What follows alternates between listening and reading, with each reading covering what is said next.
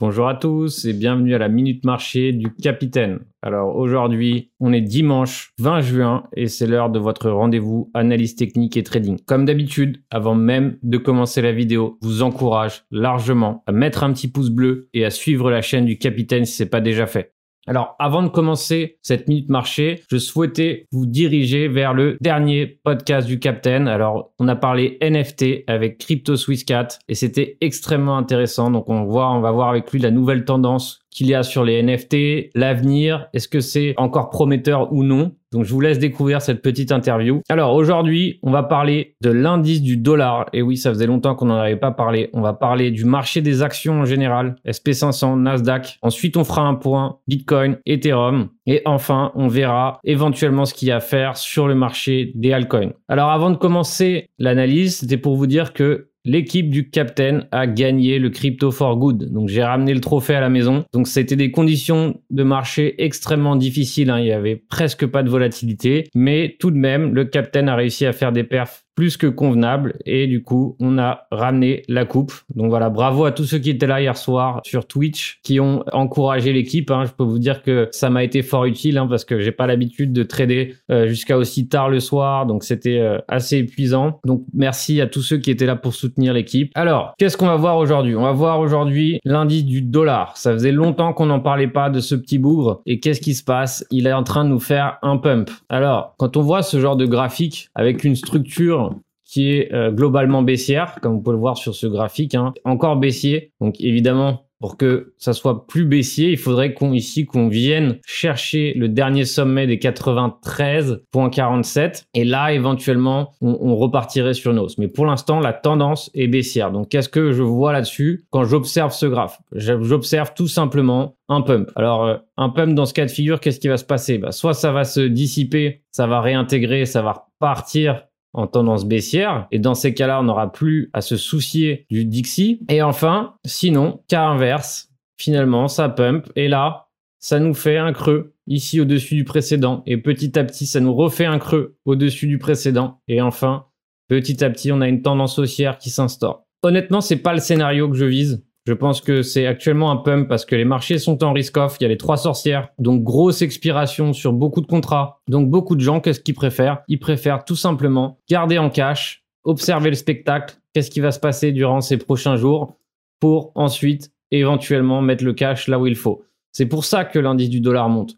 Quand l'indice du dollar monte, c'est que les marchés sont en risk-off. C'est que et majorité d'investisseurs qui sortent son argent de la finance traditionnelle pour l'arranger en cash. Donc 25 juin, trois sorcières, ça veut dire que des contrats vont expirer le 25. Donc beaucoup de contrats, différents contrats à terme notamment, ce qui fait que finalement, il y aura une pression qui sera exercée vers un sens ou un autre. C'est-à-dire que globalement, cette pression qui est exercée est exercée à la convenance de ceux qui ont des grosses mains. C'est-à-dire que les gens qui ont des intérêts qui veulent que le prix aille dans une direction ou dans une autre vont pousser le prix à y aller de façon à euh, gagner, à profiter le plus possible. Donc c'est pour ça que actuellement, c'est pas vraiment l'analyse technique qui va primer ces jours prochains, c'est tout simplement la pression qui va être exercée en général par les vendeurs d'options, etc., etc. Donc maintenant en termes de dollars, on en est là, on a ce pump. Généralement, ce genre de de bougie comme ça, euh, on va dire, qui, qui relève presque de l'euphorie, finit par s'écrouler. Donc encore une fois, il faut surveiller. Hein, évidemment, tout est possible, mais ça me fait pas encore peur. Qu'est-ce qui se passe au niveau du Nasdaq? Le Nasdaq est en train de nous former un petit top. Comme vous pouvez le voir ici, on a cette bougie hein, en forme de top, hein, cette espèce de tweezer ici. Et maintenant qu'on a englobé plus de la moitié de la bougie, pour ma part, je pense que c'est un scénario fake out. Donc il faut euh, évidemment se méfier hein, parce que quoi qu'il arrive, si vraiment on a un fake out qui s'organise, forcément ça va entraîner des liquidations, ça va entraîner des gens à vendre et éventuellement ça pourrait euh, créer un sell-off sur le marché. Donc ici, comme pour le voir, il y a une petite div qui s'est mise en place. Donc méfiance là-dessus, ça risque de continuer à corriger à la session de lundi. Forcément, je pense que ça entraînera les cryptos avec. Alors maintenant, qu'est-ce qu'on a? On a le Bitcoin. Ici, on a clôturé ce gap. Hein. Rappelez-vous, on en a parlé dans les dernières minutes marché. Ça me semblait bizarre qu'on n'aille pas combler ce gap. Ce hein. évidemment qui était sous les yeux. Donc qu'est-ce qui s'est passé encore une fois? Dans ce cas de figure, la majorité était friand de voir le prix sortir par le haut du range. Et qu'est-ce qui s'est passé? Malheureusement, le prix a buté sur le haut du range et il revient à nouveau vers la borne basse du range. Donc c'est ce qui se passe généralement dans un range, c'est que tout le monde croit qu'on va éventuellement sortir du range et finalement on réintègre et du coup, une bonne majorité est punie dans ce genre de cas de figure. Donc là, ça, c'est 35 285. Donc c'est la fin de la session du CMI Futures. On verra si on clôture sur un gap haussier, baissier. Quoi qu'il arrive, il faudra évidemment euh, surveiller si c'est un gap baissier. Alors, quels sont les niveaux à surveiller pour le Bitcoin? Donc, c'est très important de mapper déjà le prix, où est-ce qu'on en est. Moi, ce qui m'intéresse là-dedans, c'est le range. Donc, pour moi, la borne haute du range, elle est là. La borne basse du range, on va dire, elle est là. Je ne compte pas ça parce que je, compte ça comme une extrémité du range, mais pour moi, la vraie zone de travail, elle se situe là-dedans. Et là, on a la borne médiane du range, vers les 36 500. C'est là où finalement il y a le plus de volume de trading. On va même sortir les volumes profile pour voir où est-ce qu'on en est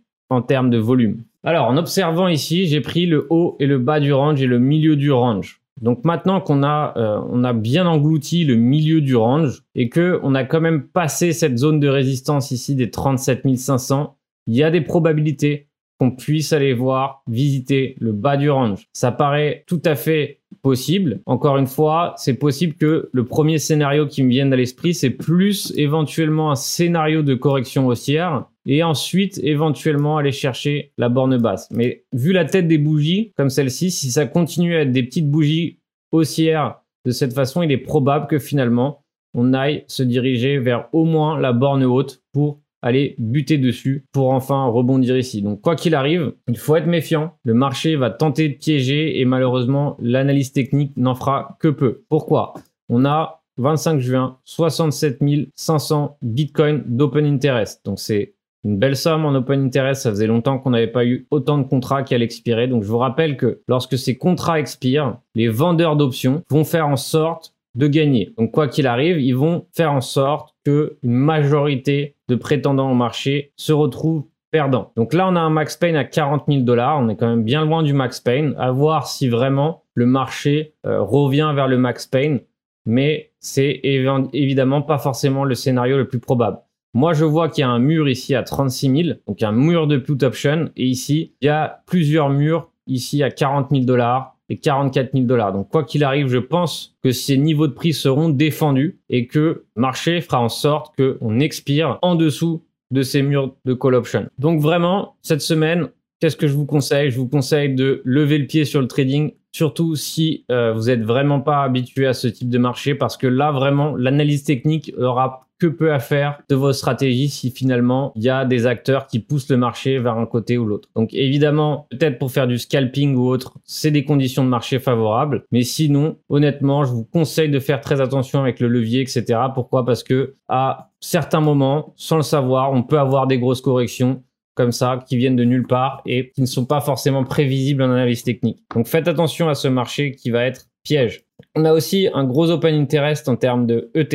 Je vous rappelle que maintenant ETH est devenu de plus en plus tradé dans le monde des options. Donc ça va être lui le, l'acteur numéro 2 à être omniprésent dans les options. Et là, on a un open interest ici de presque 600 000 ETH. Alors, qu'est-ce que ça veut dire? Ça veut dire pareil. Ici, on a un max pain à 2080. Quoi qu'il arrive, le prix va faire en sorte de s'approcher de ce niveau à expiration. Pourquoi? Parce que si vraiment on clôture ici à 2080, cela veut dire que la majorité des acheteurs d'options seraient perdants. Alors encore une fois, ça ne veut pas dire qu'on va clôturer ici. Ça veut dire qu'il y a une attraction physique vers ce prix-là. Donc à voir, il reste 5 jours. Encore une fois, je vous conseille de ne pas trader. Pourquoi? Parce que tout simplement, vous allez pouvoir vous faire piéger. Et si vous tradez, ne visez pas la lune, faites des trades rapides. Donc lorsqu'on observe ETH, hein, on voit aussi une belle tendance baissière. Quoi qu'il arrive maintenant, on est toujours en tendance baissière. Donc pour l'instant, ici, on voit que la zone des 2180 est en train de tenir, mais pour combien de temps? Donc vraiment, là pour l'instant, on voit cette bougie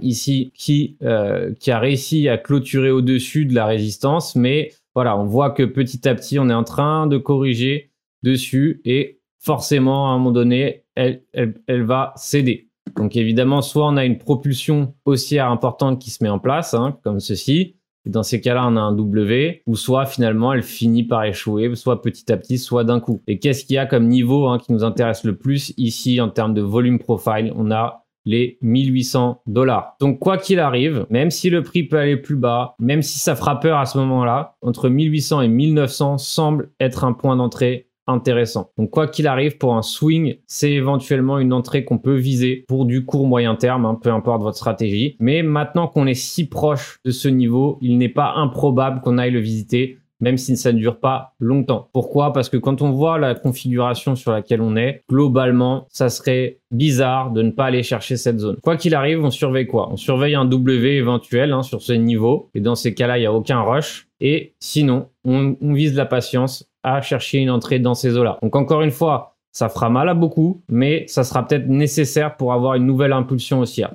De toute façon, quoi qu'il arrive, je ne pense que tant que ces contrats sont pas terminés, il n'y aura pas de mouvement important haussier qui va se mettre en place. Par la suite, peut-être qu'une fois ces contrats expirés, il y aura peut-être un peu plus d'engouement sur les cryptos. Encore une fois, je ne pense pas que le bull run soit terminé dans le sens oui, on n'est plus dans une tendance haussière, donc à ce point de vue-là, technique, on est dans une tendance baissière, c'est incontestable, mais je pense qu'il y aura d'autres jambes haussières rapidement. Cette mise de marché est maintenant terminée. Pas beaucoup de conseils de trading, juste de l'analyse, de l'observation. Pourquoi? Parce que parfois, euh, s'asseoir est aussi une forme de préservation de capital, est aussi une manière finalement de trader. Pourquoi? Parce que vraiment chercher la lune actuellement dans ce genre de conditions de marché est une très mauvaise idée. C'est pour ça que je recommande en tout cas au public qui observe cette analyse technique de faire attention, de chercher des points d'entrée intelligents, des points d'entrée techniques comme celui-ci des 2900, si on va chercher les 30 000 dollars à nouveau, chercher un achat éventuel sur les 30 000 dollars, mais il faut être